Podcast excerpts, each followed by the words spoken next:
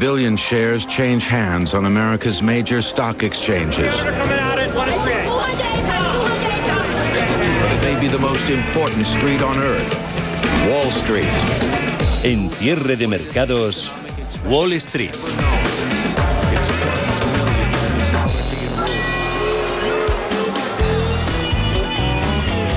Seis minutos pasan de las cuatro de la tarde, una hora menos en el archipiélago canario. Wall Street empieza la semana con subidas, pero muy suaves, por debajo del medio punto porcentual, indefinición en una jornada de puente aquí en nuestro país y que en Estados Unidos celebra el Columbus Day y mira a las referencias de mitad de semana. Y es que el miércoles 13 de octubre empieza la temporada de resultados en Estados Unidos con las cuentas de los grandes bancos americanos. Además, ese mismo día, los inversores conocerán las actas de la última reunión de la Reserva Federal y un dato muy esperado, el de inflación del país. Todo ello tras una semana la pasada que fue ligeramente alcista para la renta variable de Estados Unidos, que descontó el viernes, terminó la semana con esos datos de empleo peores de lo esperado, pero que según los analistas no van a alterar los planes de la Fed de iniciar el tapering en su próxima reunión de principios del mes que viene. En cualquier caso, las bolsas se encuentran cerca de máximos históricos, así que lo que estamos observando, dicen los analistas, no es más que una corrección normal tras las fuertes ganancias acumuladas en lo que va de año. En tiempo real tenemos al SP 500 con subidas del 0,4%, los 4.409 puntos, subidas de medio punto para el Dow Jones de Industriales, gana un 0,48 concretamente y marca 34.912 puntos. Por su parte, subidas similares para el Nasdaq, el indicador tecnológico gana un 0,4 y marca 14.880 puntos. Las miradas se centran también hoy en la lucha contra el coronavirus, con dos medicamentos luchando para ser comercializados lo antes posible. De un lado, Merck, que ha pedido hoy la autorización urgente para el uso de una píldora en Estados Unidos. El medicamento concretamente se llama Molnupiravir. De otro lado, aquí en el viejo continente, hasta AstraZeneca va más retrasada, pero hoy ha anunciado resultados positivos de su cóctel de anticuerpos contra el coronavirus y ya ha pedido autorización a la Reserva Federal estadounidense. Esa es una de las claves del día, la lucha contra la pandemia, que parece que la vamos dejando atrás, pero que sigue presente la otra gran clave es esa crisis energética que hoy sitúa en máximos desde hace siete años. El precio del petróleo ha llegado a subir por momentos en el día de hoy un 3%. El barril de Bren, el de referencia en Europa, supera ya los 84 dólares, sube más de un 2%. Y el tipo West Texas, el de referencia en Estados Unidos, con un alza mm, similar, sobrepasa la barrera de los 81 dólares. Temores que genera la escasez de suministro en medio de la crisis energética, también con otro tipo de energía como es el gas y como también es el carbón y justo antes de la llegada del invierno en una época tremendamente importante para ese sector energético. La combinación del rally alcista del gas con esos nuevos máximos del petróleo y el carbón disparando los precios energéticos y dando una nueva vuelta de tuerca a las presiones inflacionistas de las que vamos a estar pendientes, como decimos esta semana. Sus efectos se dejan notar en el interés de la deuda, la rentabilidad del bono a 10 años en Estados Unidos sigue en el 1,61% del viernes, en zona de máximos desde junio. Hoy el mercado de bonos está cerrado por esa celebración del Columbus Day. En Europa las tasas negativas del bono alemán se reducen al 0,1% y el bono español a 10 años alcanza el 0,51. Y vamos ya con las claves de la jornada con Paul Mielgo. Buenas tardes. ¿Qué tal, Alma? Muy buenas tardes. Claves muy enfocadas, Paul, en la crisis energética. Día tranquilo en cuanto a referencias macro, como decimos, por esa festividad del Columbus Day, pero el resto de la semana va a ser intensa tras el decepcionante dato de empleo del viernes pasado. La próxima clave llega el miércoles con el IPC de septiembre, las actas de la Reserva Federal y con una semana marcada además por el inicio de la campaña de resultados del tercer trimestre. Así es, el dato más esperado de la semana llegará el miércoles con la publicación del IPC de septiembre en Estados Unidos.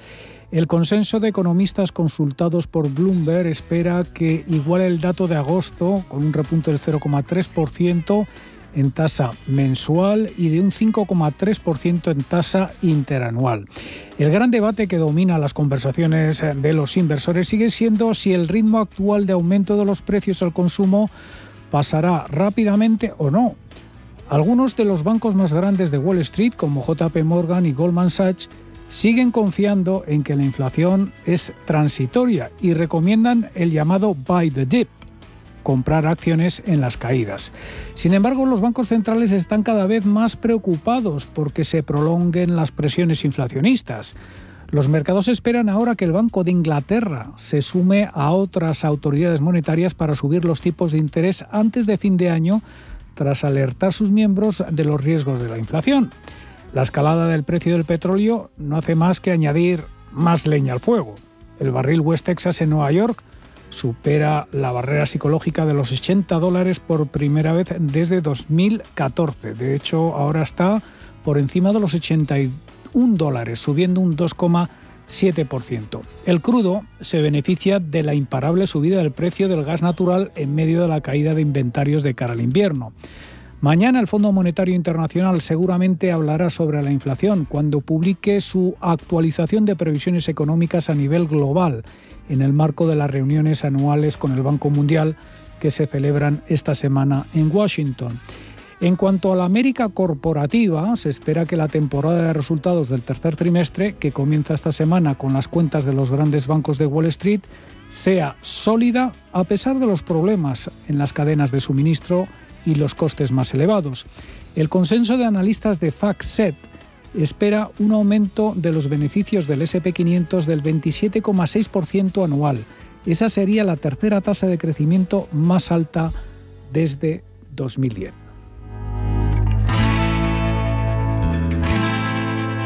Y pasan ya 13 minutos de las 4 de la tarde y es el momento de hacer el primer análisis de la jornada aquí en cierre de mercados y nos va a acompañar en él Miguel Ángel Temprano, el CEO de Orfeo Capital. Hola Miguel Ángel. ¿Qué tal? Muy buenas tardes, Alma. Muchas gracias por acompañarnos en este lunes prefestivo. ¿Cuál es tu sentimiento de mercado ¿Qué esperas para lo que queda de semana? Y bueno, si ya nos ponemos a ampliar un poco horizontes para lo que queda de año, que tampoco queda mucho. Bueno, yo creo que como acabas de decir, estamos moviendo en máximos eh, y lo que nos espera de aquí a final de año y por supuesto durante lo que queda de octubre, que es siempre un mes bastante débil, es una altísima volatilidad. Eh, hay que esperar subidas y bajadas en algún momento abruptas pero porque estamos en, máximos en, una, en un momento donde las economías, ninguna, y menos todavía la americana, eh, se ha recuperado completamente. Sin más, el dato de empleo de pasado viernes te dice que el nivel de empleo de los Estados Unidos todavía está a niveles del 2015. Eh, cuidado, han recuperado tres años porque en el mes pasado estaban a niveles del 2012. Es decir, que tampoco es que la cosa esté tan mal, y sobre todo si la comparamos con España pero todavía queda. Y eso, eh, dice, por una parte esto no tira, pero por otra resulta de que estamos en máximos. Eh, los resultados empresariales yo creo que van a ser muy buenos. El primero va a ser JP Morgan. A mí es el banco del mundo que más me gusta con mucha diferencia. Creo que de los pocos que tiene más o menos claro su balance. Y yo creo que vamos a ver una temporada que se inaugura con unos resultados muy, muy, muy buenos por parte de los americanos. Más allá de esa temporada de resultados, de ese dato de IPC del miércoles, eso es mirar a futuro, mirar a presente al día de hoy. Hay dos grandes temas, creo.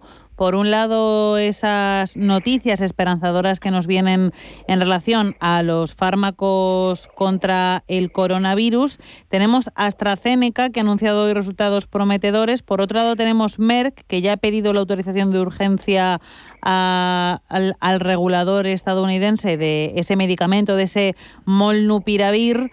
Eh, dos noticias importantes y por otro lado parece que estamos alejando un poco el miedo a la pandemia en los mercados. Ya no nos toca hablar tanto de eso. Miguel Ángel, ¿el miedo ya se ha ido?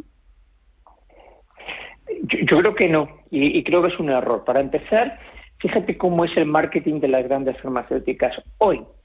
La FDA ha aprobado eh, la autorización de emergencia de un producto que se llama eh, que se, que es fabricado por la, por la compañía Regeneron, que lo que hace también es un, un cóctel de, de anticuerpos monoclonales. Por lo tanto, el, el, boom que nos transmiten tanto Merck como AstraZeneca, pongámoslos en su sitio. Fíjate, esta enfermedad tiene dos grandes fases. La primera fase que es la vírica y la segunda fase que es la inflamatoria. Realmente nos morimos porque uno de cada diez enfermos pasan a la fase eh, inflamatoria, que es la que te lleva al hospital. Bien, los anticuerpos monoclonales, que sin duda alguna son los medicamentos del futuro, eh, cualquiera que quiera leer un poco más sobre ello, yo publiqué una nota técnica que está publicada en muchos sitios, entre mm. ellos en nuestra página web, sobre lo que son los anticuerpos monoclonales. Los anticuerpos monoclonales que son el futuro, hoy por hoy todavía son medicamentos tan caros que son medicamentos hospitalarios. Bueno, pues resulta de que tanto el Regeneron como el medicamento de AstraZeneca lo que hay que dárselos en las primeras fases de la enfermedad, es decir, cuando todavía no te has puesto realmente enfermo que me expliquen a mí qué gobierno, qué país tiene capacidad de hacer frente a ese pago.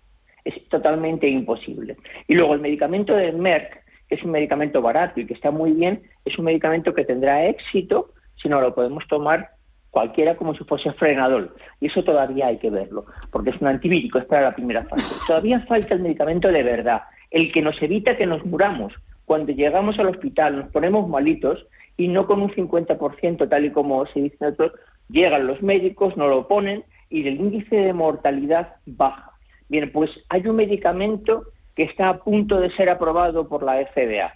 Pueden ser días, pueden ser semanas, pero no van a ser muchos meses. Si ese medicamento es aprobado, esa será la solución. Ese era el medicamento que tenía Merck que le falló, era el MK7110.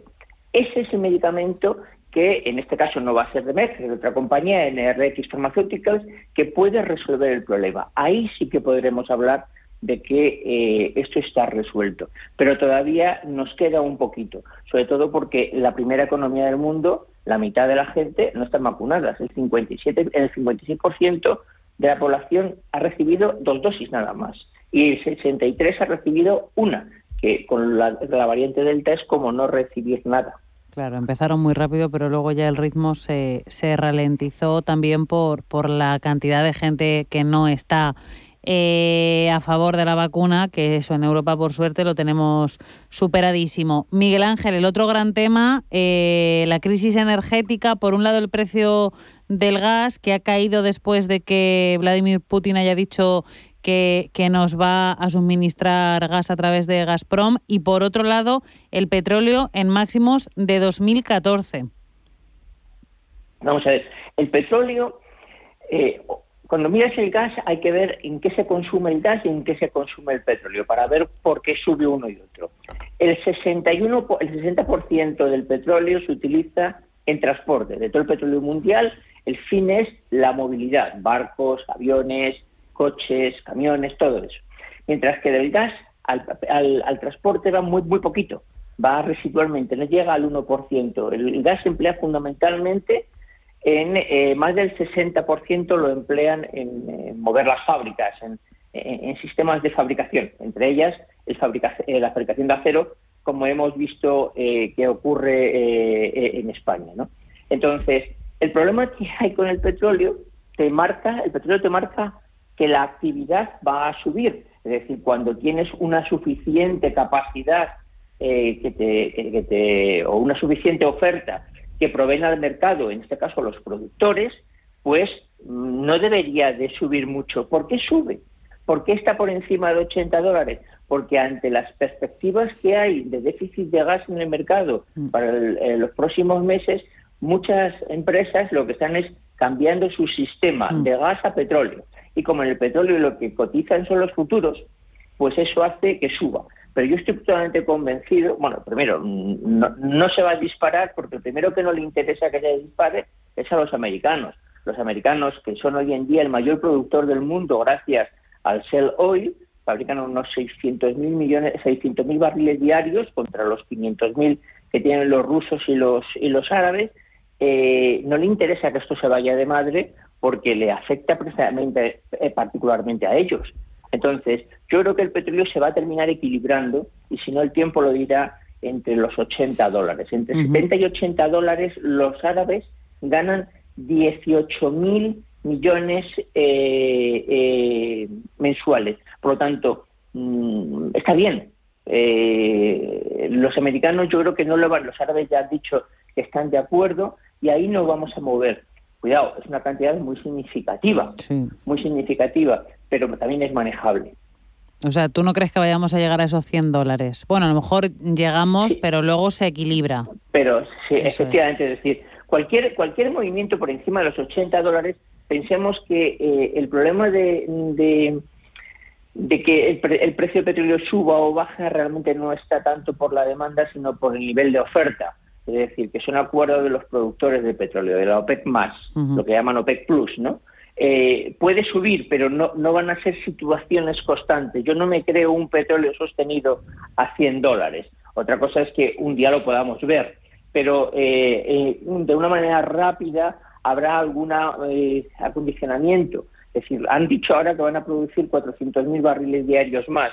Bueno, todavía están aproximadamente como 3 o 4 millones por debajo de lo que era previsto para este año antes de la pandemia. Todavía queda, queda capacidad y yo creo que a los primeros que les interesa que la economía no reviente con un problema de esta inflación es a los mismos productores de petróleo. Tal cual, tal cual. Pues Miguel Ángel Temprano, CEO de Orfeo Capital, un placer tenerte aquí en los micrófonos de cierre de mercados. Nos escuchamos pronto. Un abrazo.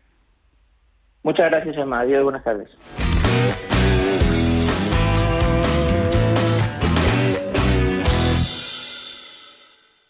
¿Estás buscando un broker para operar en el mercado americano? Ven ahora y descubre en ebroker.es toda nuestra gama de opciones y futuros americanos, con tiempo real gratuito en todos los productos de CME Group, garantías intradía y comisiones muy competitivas. ¿Quieres productos financieros versátiles para realizar coberturas, diversificar el riesgo o simplemente invertir en la economía de Estados Unidos? Entra en ebroker.es y descubre los futuros y opciones de CME Group. eBroker, el broker español especialista en derivados. Producto financiero que no es sencillo y puede ser difícil de comprender.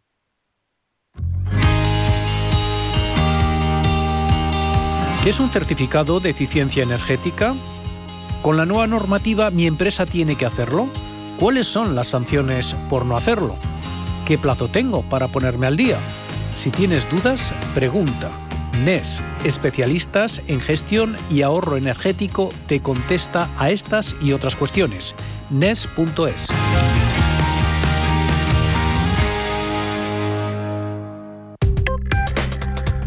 Crónica de criptodivisas.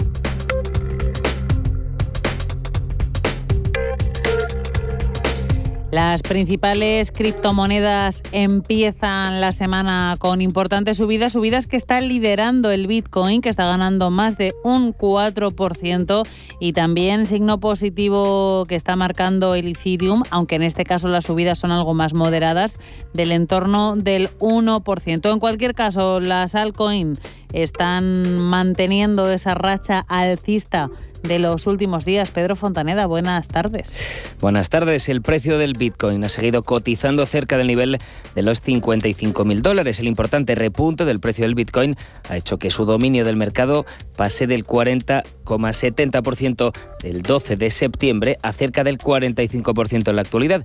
Esto demuestra que la gran recuperación de las criptos ha sido liderada justamente en gran medida por el Bitcoin. Y es que dos noticias han hecho repuntar a esta criptomoneda estos últimos días por un lado, JP Morgan, las críticas de su presidente y los análisis de su responsable de criptomonedas evidencian que vuelve como protector de activos contra la inflación y por el otro lado, el soporte que ha recibido la principal cripto de la firma de inversión de George Soros, azote de los mercados de divisas tradicionales. Otras noticias del mundo cripto, la meme coin Shiba Inu sigue su rally y sube hoy más de un 11%. Esta cripto, cuyo logo es justamente la cara de un perro de esta raza, la Shiba, y que se percibe como una de las descendientes de la Dogecoin, se ha posicionado en el top 20 de las monedas digitales y lleva ya un 300% de crecimiento en los últimos nueve días. En tiempo real, el Bitcoin se cambia a 57.217 dólares, gana un 3,7%. El Ethereum está ganando algo menos de un punto, un 0,9% arriba, se cambia a 3.578 dólares.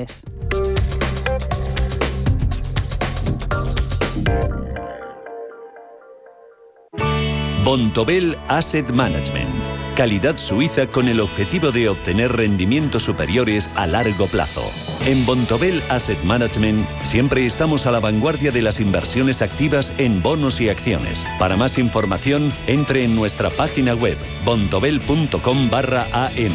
Bontobel Asset Management, su especialista global en fondos de inversión. El camino es largo, pero la recompensa es grande. Lo sabemos en Remax, porque acompañamos cada día a propietarios que quieren vender su vivienda y no desean encontrarse con ninguna sorpresa. Remax, contigo en cada paso del camino. Deja que nuestra experiencia te guíe. ¿Buscas hipoteca y aún no has dado con la tecla? Descubre la hipoteca online del Santander, digital desde el principio y con un gestor personal que te acompañe y resuelve tus dudas hasta el final, para que puedas gestionarla desde donde quieras y cuando quieras, con información del estado de tu solicitud en todo momento. Compara, elige, encuentra, simula tu cuota y compruébalo tú mismo en bancosantander.es. Si eres de los que piensan que en Venezuela y en Cuba lo que hay es una dictadura, sí o sí, por fin hay debate. Nace un periódico independiente, profesional, en abierto, respetuoso y con valores. Ya era hora. Eldebate.com. La actualidad desde los principios. ¿Quieres saber más acerca del hidrógeno? H2 Intereconomía te cuenta las últimas novedades, avances tecnológicos y entrevistas de interés sobre este medio energético. Los martes, de 11 y media a 12 de la mañana, H2 Intereconomía, presentado por Rubén Gil, nuestro nuevo espacio semanal sobre hidrógeno. Verde, azul, gris, marrón, H2 Intereconomía, porque en Radio Intereconomía apostamos por el sector energético y la energía limpia.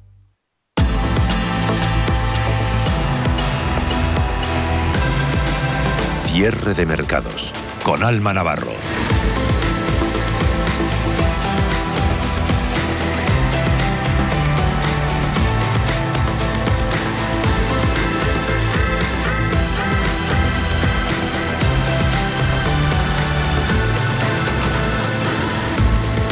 Semana del Puente del Pilar empieza en las bolsas europeas con caídas moderadas. Liderando esas caídas, el IBEX 35 que está perdiendo un 0,6% rozando los 8.900 puntos. Concretamente marca en tiempo real 8.901 punto. Hace equilibrios en torno a ese dato. Busca oxígeno en esta cota durante mucho tiempo resistencia y ahora soporte. Sus colegas del viejo continente casi todos también registran correcciones, aunque son menores en casi todos los casos. Las tensiones en el mercado de la energía siguen siendo el mayor obstáculo para las bolsas europeas, con el petróleo, como decimos, tanto el Brent como el West Texas por encima de los 80 dólares. Las alzas en ambos casos rozan el 2%. Entre tanto, el euro en mínimos desde julio del año pasado, en los 1,15 dólares. El mercado empieza a descontar una retirada inminente de los estímulos en Estados Unidos con el objetivo de, de frenar la inflación. Esta semana estaremos muy pendientes a esos datos de IPC en Estados Unidos, en China y también aquí en nuestro país.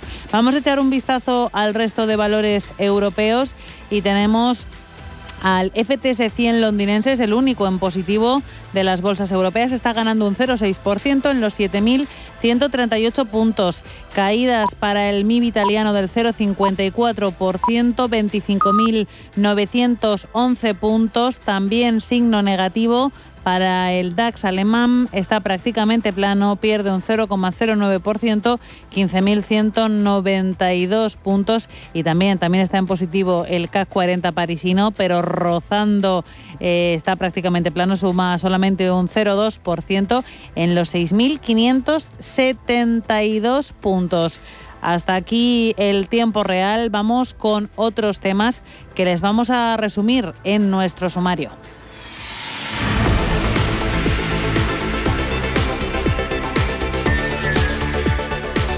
Goldman Sachs rebaja sus previsiones de crecimiento para la economía de Estados Unidos. El banco de inversión argumenta su decisión por la ralentización en el gasto del consumidor.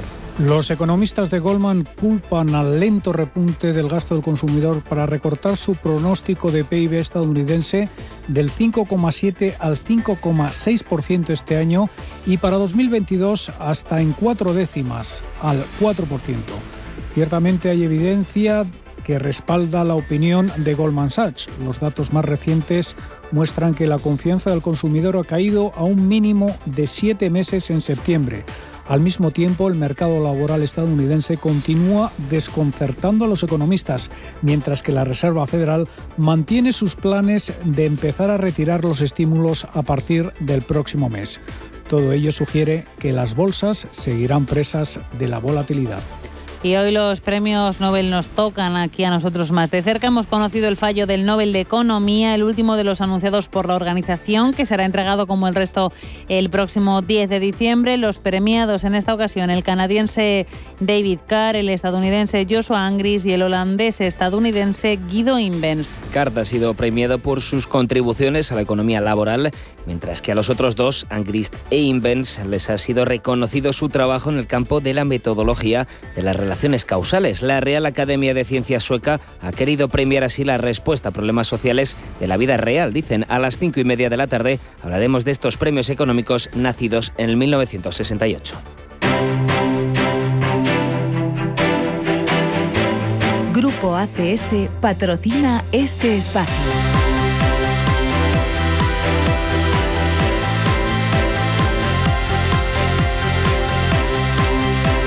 IBEX 35 que como decimos cae un 0,66% en los 8.896 puntos y en el que destacamos las caídas de Grifol. Se está perdiendo un 2,19% abajo, sus títulos se cambian a 19,85 euros. Celnex también cae más de un 2%, 2,15 abajo, 50,9 sus títulos. Endesa pierde algo menos de un 2%, un 1,76% en los 18,17 euros sus acciones. En el otro lado de la balanza, liderando las subidas, gana un 4,6% ArcelorMittal. En los 26,31 euros, también Acerinox está ganando un 3,3%. Sus acciones se cambian a 11 euros con 60. CIE Automotive gana un 1,38, 22 euros con 0,6 céntimos sus acciones. Vamos con el resto de titulares empresariales y con las recomendaciones que nos trae Pedro.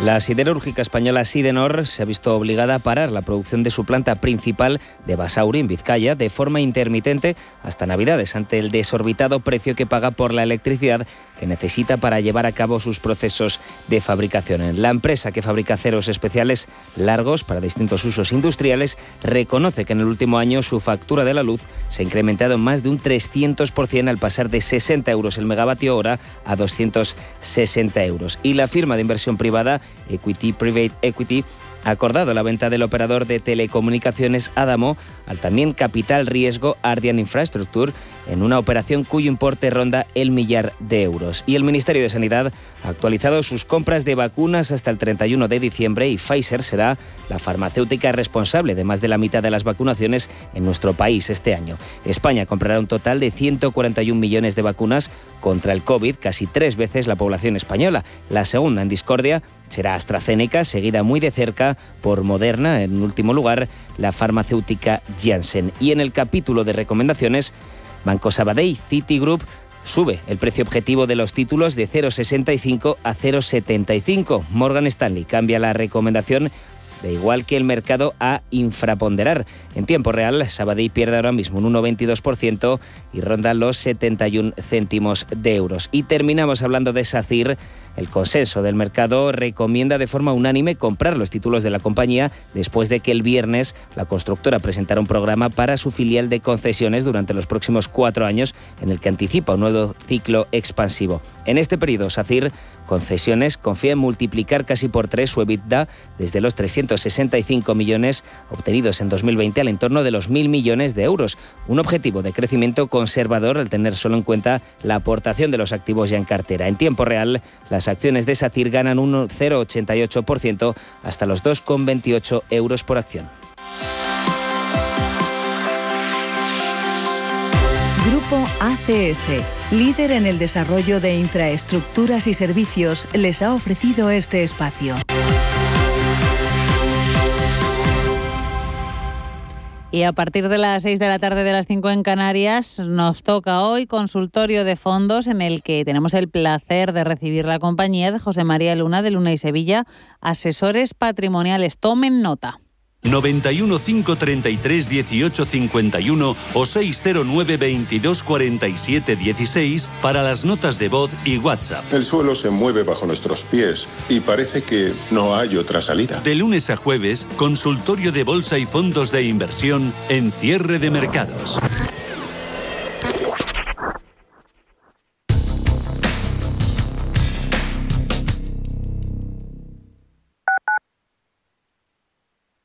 Radio Intereconomía. Información seria y veraz. ¿Has oído hablar de Claudia? La solución de centralita en la nube de Enfon para empresas permite a tus empleados comunicarse con su conexión a Internet en su smartphone, tablet o portátil desde cualquier lugar. Personaliza el menú de bienvenida, desvía o gestiona llamadas en espera o perdidas, haz videoconferencias, comparte pantalla y mucho más. Visita hoy mismo enfon.com y pídenos tu prueba gratis.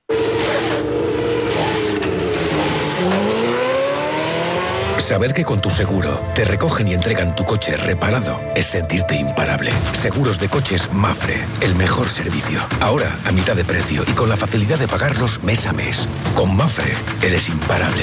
Consulte condiciones en mafre.es. ¿Has pasado la COVID pero no consigues sentirte recuperado? HLA Moncloa ofrece asistencia especializada en su consulta post-COVID, con un equipo experimentado y enfoque multidisciplinar para el abordaje integral de tus secuelas. Citas al 91 758 1196 o en Avenida Valladolid 83. HLA Universitario Moncloa. Contigo cuando más nos necesitas. Metro de Madrid te lleva de forma segura al trabajo, al gimnasio, al retiro. Un medio de transporte accesible y rápido que te acerca a los lugares y a las personas que más quieres. Ahora y siempre, utiliza el transporte público. Ahora y siempre, muévete en Metro. Metro de Madrid, Comunidad de Madrid. Restaurante Inari Moraleja, tu japonés del Soto de la Moraleja junto al restaurante Kionansui. Comprometidos con la calidad, comprometidos con su seguridad. Reservas y pedidos en el 910-070356 o en grupoinari.es. Un restaurante del Grupo Inari. Radio Intereconomía es la radio económica de referencia.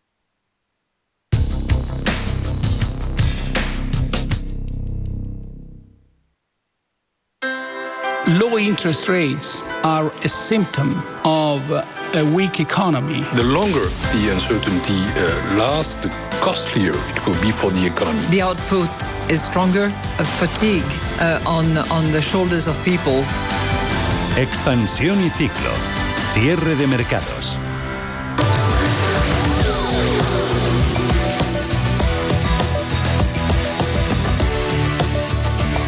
El Gobierno ha celebrado hoy el Consejo de Ministros de la semana, sustituye el de mañana porque se celebra el Día de la Hispanidad. Entre otras medidas, la portavoz Isabel Rodríguez ha anunciado el final de las restricciones en los aeropuertos. Una decisión que ya fue avanzada por la ministra de Transportes, Movilidad y Agenda Urbana, Raquel Sánchez. Se suprimen los límites de acceso a los aeropuertos de España, por lo que los familiares y amigos podrán acompañar ya a los pasajeros hasta las terminales suprimir los límites en el acceso a los aeropuertos y, por tanto, a partir de ahora ya eh, podrán acompañarnos familiares y amigos a las terminales de los aeropuertos españoles. En la misma rueda de prensa, la portavoz del Gobierno ha anunciado el acuerdo del Consejo de Ministros sobre la inversión de 13 millones de euros a las comunidades autónomas para la mejora de las redes de vigilancia ante emergencias sanitarias. Además, Rodríguez ha anunciado que el próximo miércoles, en dos días, se iniciará el trámite de la aprobación de los presupuestos generales del Estado. Unos eh, presupuestos, los de 2022, aprobados la semana pasada y que incluyen un récord de gasto social y un alza en el salario de los funcionarios del 2 y del 3% para las pensiones mínimas y no contributivas. La portavoz del Gobierno ha confiado en que estos presupuestos salgan adelante y ha defendido que estas cuentas, dice, son inversoras y no de gasto. Presupuestos que incluyen también una recaudación récord de 232.000 millones, un 8% más. Escuchamos a Isabel Rodríguez es que no es cierto que se incremente ni el déficit ni la deuda, sino todo lo contrario. El Gobierno está bajando, está contribuyendo a la estabilidad presupuestaria y nuestro compromiso con Bruselas es muy claro. Eh, a lo largo de los próximos años iremos con las medidas fiscales y con las medidas eh, impulsadas por el crecimiento económico reduciendo ese déficit, porque como digo, estamos demostrando que se puede salir de una situación de crisis sin reducir el gasto público, todo lo contrario, haciendo de él un estímulo de tracción. La riqueza neta de las familias sube un 7% en el segundo trimestre y su deuda aumenta hasta el 61% del PIB. La riqueza financiera de las familias españolas se situó en el 1 en 1,7 billones de euros en el segundo trimestre de este año. Esto supone un aumento del 7,2% interanual, según las cifras publicadas por el Banco de España, en el que se refleja también un ligero aumento de la deuda de estas mismas familias. La cifra de los activos financieros netos de las familias a cierre de este segundo trimestre equivale al 147,7% del PIB, más de 11 puntos por encima del valor del año pasado, algo que la entidad reguladora ve como consecuencia del incremento de los activos y el retroceso del PIB. Y el precio de la luz vuelve a subir este lunes tras la previsible bajada del fin de semana, sube hasta los 184 euros el megavatio un precio similar al de mañana martes, a pesar de ser festivo. Además, terminamos con un dato, el 11%, 11,4 concretamente, de los jóvenes españoles ni estudian ni trabajan según las Una décima parte de los menores de 25 años en España son ninis. Estamos hablando de medio millón de personas, una cifra que se ha aproximado a los niveles máximos, los de 2013, como consecuencia de la pandemia. España se convierte así en el segundo país de esta lista, tras Italia, que tiene un 19% de jóvenes que ni estudian ni trabaja. Asempleo destaca que a pesar de estas malas cifras existe una mejora en el segundo trimestre con una reducción de una cuarta parte del número total de ninis. Y dedicamos los últimos instantes de expansión y ciclo a hablar con Jorge Sanz Casilla, subdirector del nuevo medio, o mejor dicho, renovado medio El Debate. Buenas tardes, Jorge. Hola, buenas tardes, ¿qué tal? ¿Cómo ha empezado la semana en la redacción del Debate? Cuéntame. Bueno, pues ha empezado fuerte, la verdad. Eh, nuestra primera apuesta a primera hora fue una información de nuestra compañera Ana Martín, contando un poco cómo Sánchez ha activado su plan joven esta serie de ayudas a los jóvenes al alquiler y el bono cultural, alarmado un poco por lo que le vienen diciendo los sondeos internos, ¿no? Que le hablan de que, de que está perdiendo mucho apoyo entre los menores de 35. Desde el 4M, cuando se dieron el batacazo en Madrid, llevan percibiendo un poquito de abandono y quieren apretar un poquito por ahí porque se están jugando los votos de ya no solo del futuro sino del presente. He visto además que estáis publicando entrevistas con, con economistas muy importantes para nuestro medio. Hoy tenéis a Santiago Niño Becerra. ¿Podéis adelantarnos algún otro nombre o no? Pues alguno más hay. Eh, ahora mismo me pillas, pero eh, la intención que tenemos, bueno, y lo que va a ser, va a ser una serie con 10 economistas, con una serie titulada 10 economistas examinan a España. Hemos empezado con Niño Becerra, que es muy es muy conocido, muy celebrado, sus previsiones siempre siempre generan cierta inquietud y nos parece interesante empezar con él. También es verdad que fuera de esta serie hemos tenido ya hemos tenido a Garicano, hemos tenido a Daniel Lacayo este fin de semana en fin, es una serie que vamos a cultivar todos estos días. Y no hacemos spoiler y así que la gente eh, pues lea el, el debate. Y te, te, quería preguntar también, Jorge, por el tema de las redes sociales. Entiendo que mm, juegan un papel importante ahora mismo para, para daros a conocer, ¿no? Hombre, por supuesto, es un eh, no es el principal vehículo de lectura, pero sí es un, un vehículo fundamental para hacer marca y que y que nuestra, nuestra cabecera vaya llegando a gente y, y todo suma. Cuando estás empezando, eh, cualquier repercusión te viene bien, venga de donde venga, ya sea Twitter, Facebook, Instagram, que tampoco es un sitio para leer, es un, es un espacio que nos viene bien cultivar también. Es, es, es buena idea siempre. Sí, para ir dando flashes. Eh, bueno, cuéntame cómo, cómo han ido estas semanas, estas dos primeras semanas de, de, ir aterrizando ideas, de ir, de ir pulsando un poco el funcionamiento de la actualidad. Pues bueno, han, eh, han sido semanas vibrantes. Eh, llevamos ya, hoy es día 11, sí, 10 días en, en, el aire, empezamos el día 1 de octubre. Sí.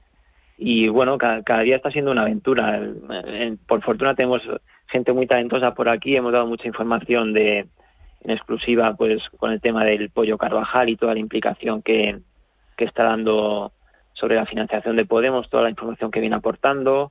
Hemos eh, dado mucha entrevista, bueno, dimos a Pablo Casado, todos estos economistas, y bueno, estamos haciéndonos, estamos ya a pleno rendimiento, ya no, ya no hay excusa, estamos en el aire y buscamos siempre dar la mejor versión, pero bueno, seguimos mejorando día a día, que es de lo, al final de lo que se trata. Por supuesto, siempre, siempre intentando hacerlo cada vez mejor. Jorge San Casilla, subdirector de El Debate. Un placer tenerte aquí en los micrófonos de cierre de mercados. Que vaya muy bien la tarde. El gusto es mío, muchas gracias. En Intereconomía, la tertulia de cierre de mercados. CaixaBank patrocina este espacio.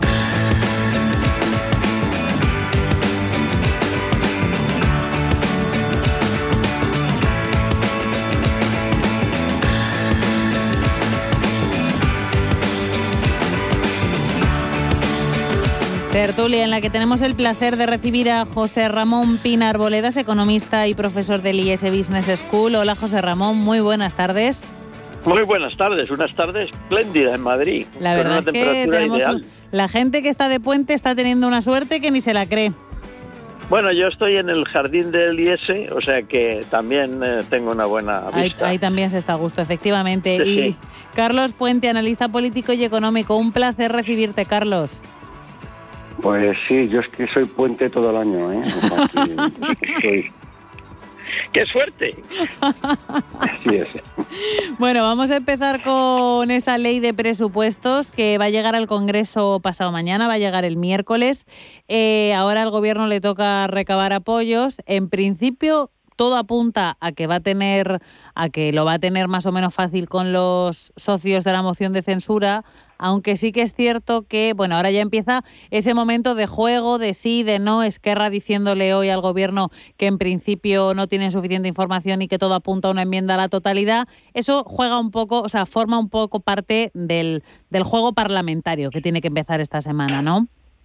Sí, pero si eso está claro, vamos a ver. Este proyecto no se sabe si va a ser bueno para el país. Más bien hay mucha gente que duda de eso. Pero para quien es bueno es para el PSOE. Y el PSOE lo ha programado para que se lo aprueben. Hay, que tener en cuenta que, que se, para los independentistas cualquier alternativa al gobierno de Sánchez es peor. Y vamos, en técnica parlamentaria, si te, te devuelven los presupuestos, tendrías que convocar elecciones y no, y no y, o prorrogar los anteriores.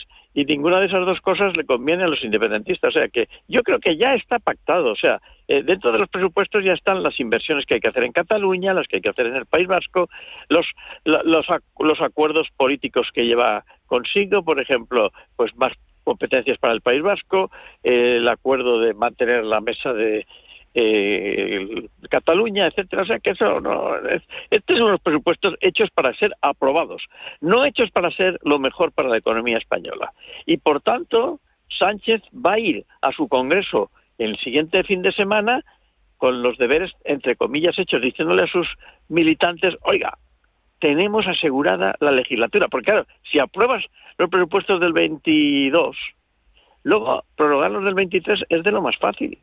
Y ya con se lo cual la legislatura, ya, ya se acaba la legislatura, o sea que porque que una, la prórroga de una vez no pasa nada. Con lo cual eh, esto es esto es lo que hay. Son 420 mil millones o por ahí de gastos, son 240 mil de gastos, digamos, eh, sociales, son 320 y tantos mil de ingresos, es decir, un déficit calculado sin contar los fondos europeos del 5%, y eso es lo que no se va a cumplir, porque no vamos a ingresar lo que dicen ellos, y probablemente gastemos más de lo que dicen. y, y, cómo lo vamos a resolver? Pues como, como siempre, pues eh, llevamos los tres o cuatro o cinco últimos años, pues eh, recurriendo a la deuda. Me parece, eh, el problema de la deuda es que de momento es, barata, pero en el 23, si la inflación sigue siendo persistente, el Banco Central Europeo tendrá no más tendrá más remedio que subir los tipos de interés porque lo subirá la Reserva Federal Alemana y entonces ahí tendremos nuestro problema. Y en el 24 vendrán los señores de negro para ponernos las, eh, digamos, las recomendaciones que van a hacer, entre otras cosas, eh, eh, bajar las pensiones, bajar los sueldos de los funcionarios. Pero claro, Sánchez ya habrá hecho su legislatura y, y su mensaje es el que venga detrás, que no sé lo que piensa Carlos, pero, José, José Ramón, lo que lo sorprendente de todo es que la portavoz del gobierno eh, ha dicho que todo este paquete es compatible con una reducción del déficit del 5%. O sea, al 5%. Es decir, que, que, que, es que eso, eh, vamos, yo no sé si en alguna facultad de economía o alguno de los tres premios Nobel de economía que han recibido el galardón, a lo mejor, oye, a lo mejor resulta que es que nos hemos perdido algo nosotros. ¿eh? Pero, pero es que esto es de lo más absurdo que hay. Como tú bien has dicho, eh, es, un, es un presupuesto, pero fíjate, yo ampliaría, no es un presupuesto de, del PSOE, es un presupuesto de amigos del PSOE con sus amigos, ¿eh? para que efectivamente salgan adelante, salgan adelante, porque es que, es que no tiene otra alternativa. Y es que el gobierno además se queja se queja de que la oposición, es decir, el PP, eh, Vox y Ciudadanos, que dicen que no se suman. Joder, pero si, es que a los únicos que tiene son a los que ha contentado, son al PNV y a RC, y, ahora es puro teatro. pero, pero yo me, fijaría más, fíjate, en José Ramón y, a nuestra audiencia, eh, que se fijasen en cuáles son realmente los incrementos que se producen. Porque fijaros que en el Ministerio de Inclusión sube como, y, y seguridad social evidentemente, eh, un 32%, y luego transportes un 5%, se llama transporte movilidad. Bueno, es que para decir el nombre completo del ministerio eh, es que hay que, hay que eh, dedicarle muchísimo tiempo. Bien, es cierto que el Ministerio de Industria se llevará un 82,9%, pero es que ahí mete ya, ya ha metido todos los fondos estructurales, que, perdón, los, los, fondos mm, que proceden de la, de, de la Unión. Es decir, que es que es una, una situación en la que todo son suposiciones, porque es que además esos fondos están previstos para que se cumplan determinadas, eh, determinados proyectos, determinados acuerdos. Y si no, se los retirará. Es decir, que es que en la Unión Europea eh, hay más de una Polonia. Y claro, pues eh, lo, lo, lo, triste de todo esto es que lamentablemente yo veo que no se va a, cumplir. Hay un, hay un dato que es indudable. Este es es mm, unos presupuestos con un gasto récord. Jamás ha habido, ¿eh? Jamás ha habido en España un presupuesto de, de este tipo. Y claro, pues mm, yo creo que, que eso sería eh, en fin, muy arriesgado, todavía no conocemos los detalles, eh, eh, esperemos en los próximos días, ah, bueno, a partir del miércoles, que es cuando tendrán que llevarlos al Parlamento y, desde luego, pues discutirlo. Pero esa, esa compatibilidad con un descenso del 5% del déficit me parece a mí que es un absurdo completo. Sí, eso, eso es así, o sea, y es que lo que pasa es que tienen una ventaja estos señores del gobierno, que es, por así decirlo, las vacaciones presupuestarias europeas. Eh, sabemos que para este año y el que viene, el 22, la Unión Europea no va a ser excesivamente rigurosa en cuanto a los déficits, porque porque no lo va a hacer ningún país de, la, de, la, de Europa. Pero pero lo que también tenemos que estar de acuerdo es que la Unión Europea a veces no deja pasar las cosas tan tranquilamente. Y por eso yo pienso que nuestro problema no va a ser el 22, sino va a ser el 23 y 24. Y teniendo en cuenta que puede ser, o sea, vamos, la, gente dice, bueno, ya, pero al final siempre lo arreglan. Lo arreglan hasta cierto punto. Porque resultará que la Unión Europea, por ejemplo, ahora se ha puesto dura con Polonia. Y no por un tema económico, se ha puesto dura por Polonia por un tema eh, de, prioridad de la legislación. ¿Hablamos de, de Polonia, si os parece ahora? Bueno, luego sí, pero por eso digo bien. pero, pero por eso pero es pero más que pero un momento que hasta aquí basta. Sí.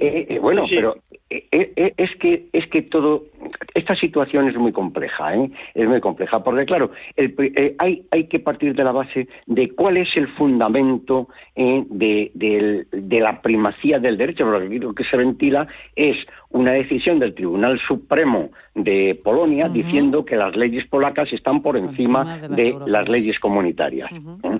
Pero, pero claro, mm, eh, esto, esto, vamos, yo cuando estudiaba Derecho eh, Europeo en Bruselas con el profesor Jean Victor Louis en la Universidad Libre de Bruselas, pues yo me acuerdo que, que vamos, todos teníamos que la sentencia del año 64 de julio, es decir, de Costa contra Enel, pues es ahí donde, donde se estableció precisamente la primacía, la primacía del derecho comunitario sobre los derechos nacionales, porque es que al final no están incluidos eh, en los tratados de una forma clara, es decir, que incluso se intentó pero no prosperó. En el caso de Polonia, en el caso de Polonia, pues se encuentran en una situación en la que el gobierno, un gobierno conservador, que además pues ya viene desde hace unos cuantos años, cuatro o cinco años, desde la época de, los Kaczynski eh, con, el partido Ley y Justicia, pues eh, ahora nos encontramos en una situación en la que se ha agravado todo todavía más esta situación y ayer mismo hubo manifestaciones importantes en varias capitales, sobre todo en Varsovia,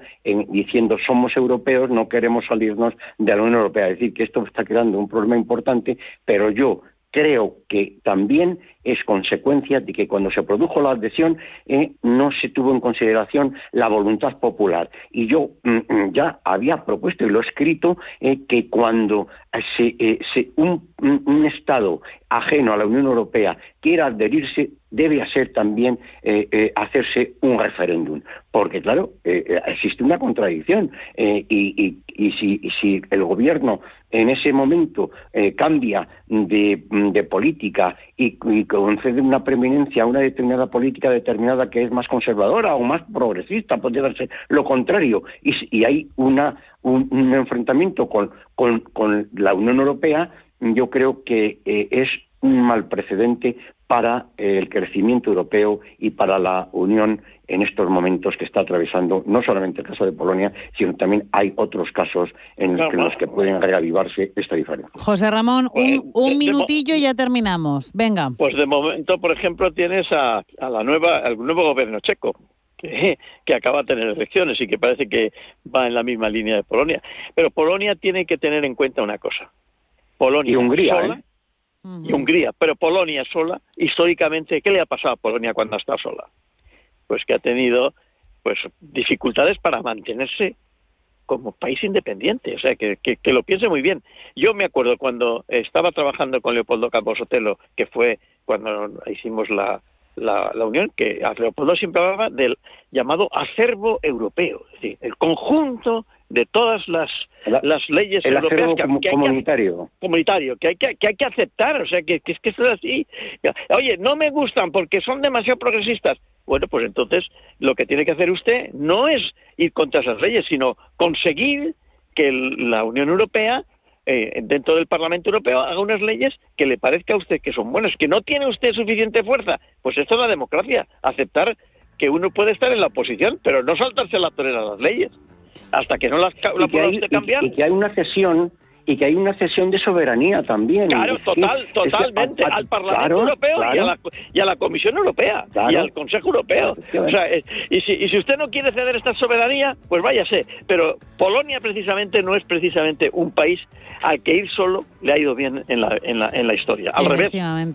Pues así tenemos que terminar con esta reflexión, la tertulia de hoy. Un placer haberos tenido, Carlos Puente, José Ramón Pin Arboledas. Que tengáis buen día festivo mañana, ¿vale? Un placer y un abrazo igualmente. Gracias a vosotros. Igualmente. Hasta luego. CaixaBank ha patrocinado este espacio.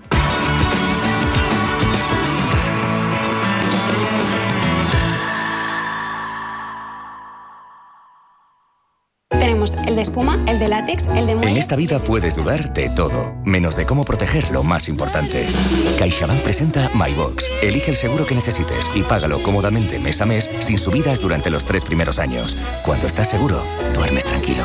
Infórmate en caixabank.es. CaixaBank. Escuchar, hablar, hacer.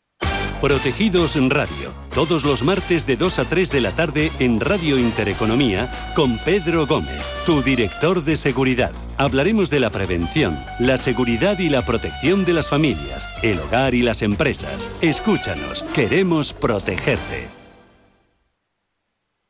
Radio Intereconomía. Información económica en estado puro. Son las 5 de